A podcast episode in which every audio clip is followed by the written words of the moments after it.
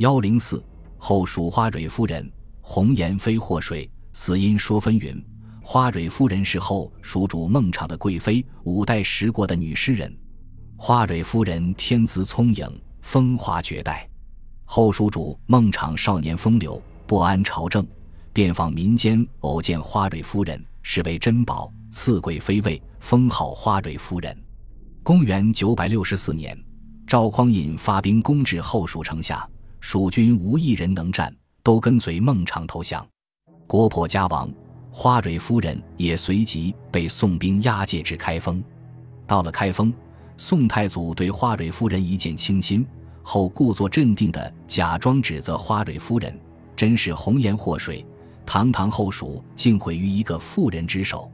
花蕊夫人言辞道：“当皇帝的不知善理朝政，沉迷酒色，以致国家衰败，而又把这罪名强加给弱女子，是何道理？”于是当场作诗。君王城上数将旗，妾在深宫哪得知？十四万人齐解甲，宁无一个是男儿？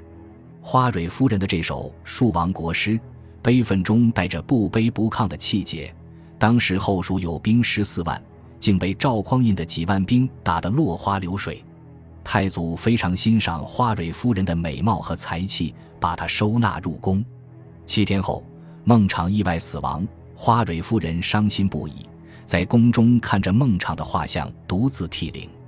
后来宋太祖驾崩，赵光义即位后，垂涎花蕊夫人的美丽，欲要占有，但花蕊夫人不肯就范，遂被恼羞成怒的赵光义一箭射死。关于花蕊夫人的死因，众说纷纭。一是因怨成疾说，宋太祖对花蕊夫人有别样的爱惜，打算立花蕊夫人为后，但因其是亡国之宠妃。不足以立后，后宋太祖立宋女为后，并且因此怠慢花蕊夫人，长期的冷宫生活使她产生怨疾，郁郁而终。二是其怀念故主孟昶，招致杀身之祸。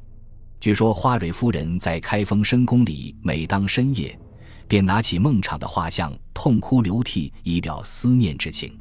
宋太祖知道此事后，怒而杀之。花蕊夫人倒在了他生前最喜欢的芙蓉花中，人们欣赏她的才气和气骨，有感叹她对爱情的忠贞不渝。民间有把花蕊夫人尊为芙蓉花神、送子娘娘的传说。